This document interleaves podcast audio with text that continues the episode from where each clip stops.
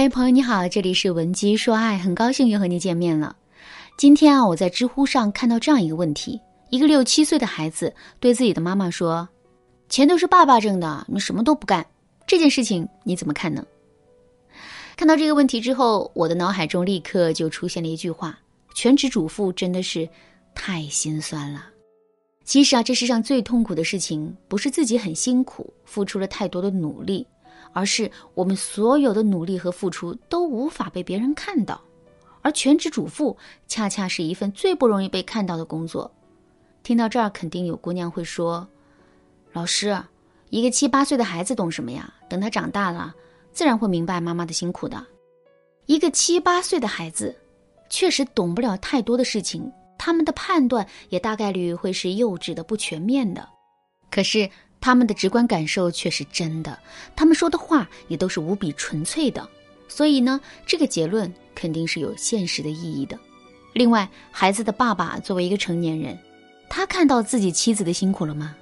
事实上，很多男人在很多时候都不会看到，否则他们也不会一回家就当起了甩手掌柜，对一个人默默做饭、洗衣服的妻子不闻不问、不管不顾。他们更不会外面受气，家里撒火，一言不合就对自己的妻子各种数落。所以啊，家庭主妇的处境远比我们想的要艰难。虽然他们不用承担工作的压力，但生活和精神上的压力却是倍增的。正是基于这点考虑，如果我们可以不做家庭主妇的话，就尽量不要做家庭主妇。当然啦，我们现在也可能已经没有选择的机会了。比如说，我们已经做了很多年的家庭主妇，现在早已经跟社会脱钩了。再比如说，根据现在家庭里的实际情况，我们选择做家庭主妇，确实是最合理的一个决定。在这些情况下，我们不得不去做一个家庭主妇，这可怎么办呢？其实啊，我们不去做家庭主妇，无非是担心男人看不到我们的付出。所以呢，只要我们想办法让男人看到并且认可我们的付出的话，我们也是可以安心的做一个家庭主妇的。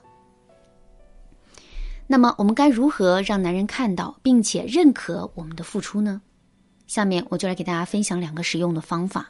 如果你想在这个基础上学习到更多的方法，也可以添加微信文姬零六六，文姬的全拼零六六，来获取导师的针对性指导。好，那我们来说第一个方法，把理论和实践结合起来。如果只需要你凭空去想，你觉得一天跑十公里是难事儿吗？肯定不是，对吧？可是如果让你实际去跑呢？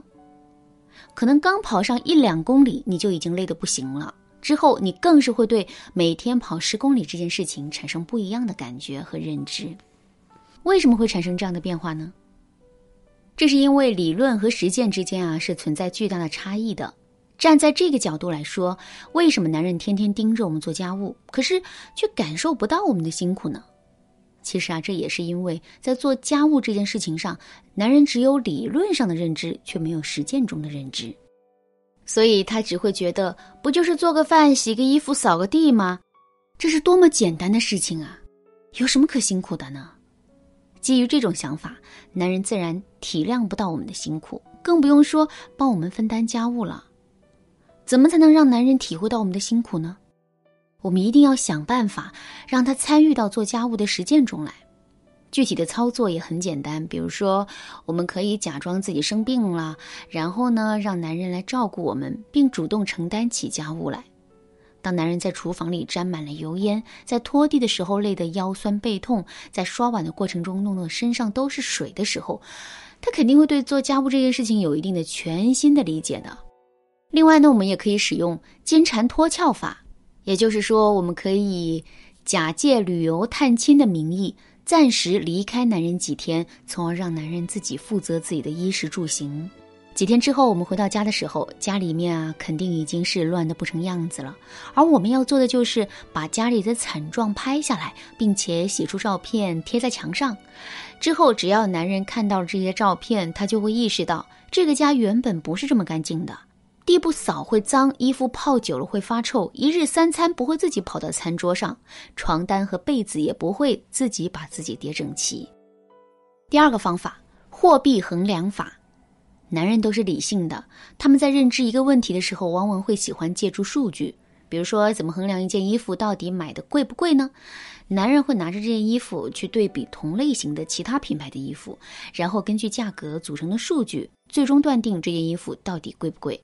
既然男人这么喜欢数据，那我们不妨在做家务这件事情上也给男人列出一些数据来。